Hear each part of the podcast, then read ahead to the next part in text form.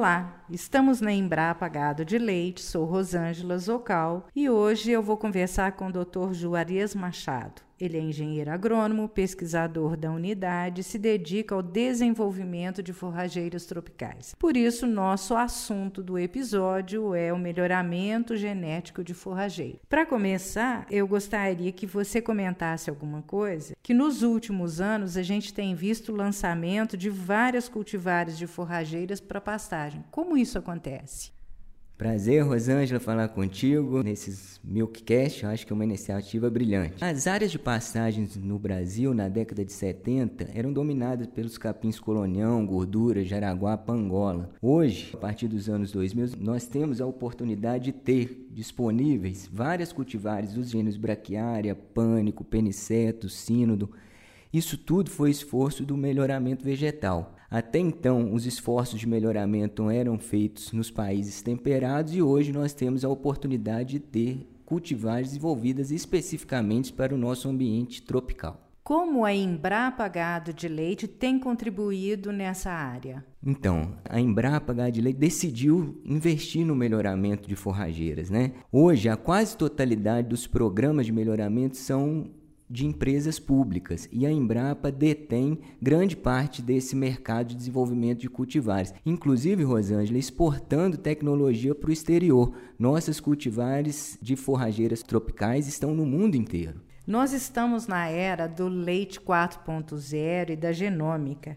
O que, que, a gente pode esperar desse melhoramento genético de forrageiras agora no futuro ou que vem pela frente? Bom, Rosângela, o leite 4.0 é, é uma mudança de mindset. A gente tem que ir para esse mundo.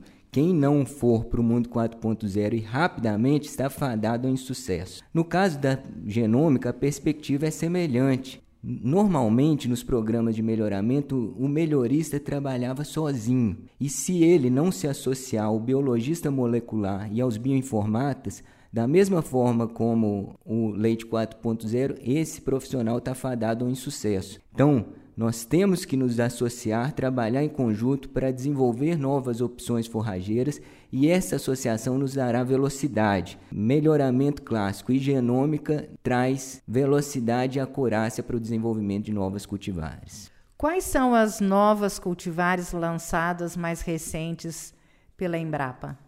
Rosângela, a Embrapa Gado de Leite coordena os trabalhos de melhoramento de braquiária rosiziense, capim-elefante, sínodon, azevém, cetária mais recentemente. E nos últimos anos nós tivemos sucesso no desenvolvimento de várias cultivares. Vou dar para você quatro exemplos. Nós tivemos o BRS Curumi, lançado exclusivamente para produção a pasto, uma cultivar de capim-elefante. Também de capim-elefante tivemos né, o lançamento recente da cultivar BRS Capiaçu, que está disseminada no nosso país todo. E também para as condições temperadas, né, nós temos os desenvolvimento das cultivares de azevém. Dois exemplos então são o BRS Ponteio e o BRS Integração. Então é a Embrapa contribuindo com o desenvolvimento de novas cultivares colocando produtos melhorados disponíveis para o setor produtivo. Doutor Juarez, muito obrigada pela sua participação e eu gostaria de comunicar que recentemente a equipe publicou um livro Melhoramento de Forrageiras na Era Genômica, que está disponível em livrarias e na Embrapa. Se alguém quiser informação, é só entrar no nosso site cnpgl.embrapa.br. Muito obrigado, Rosângela, foi um prazer falar contigo.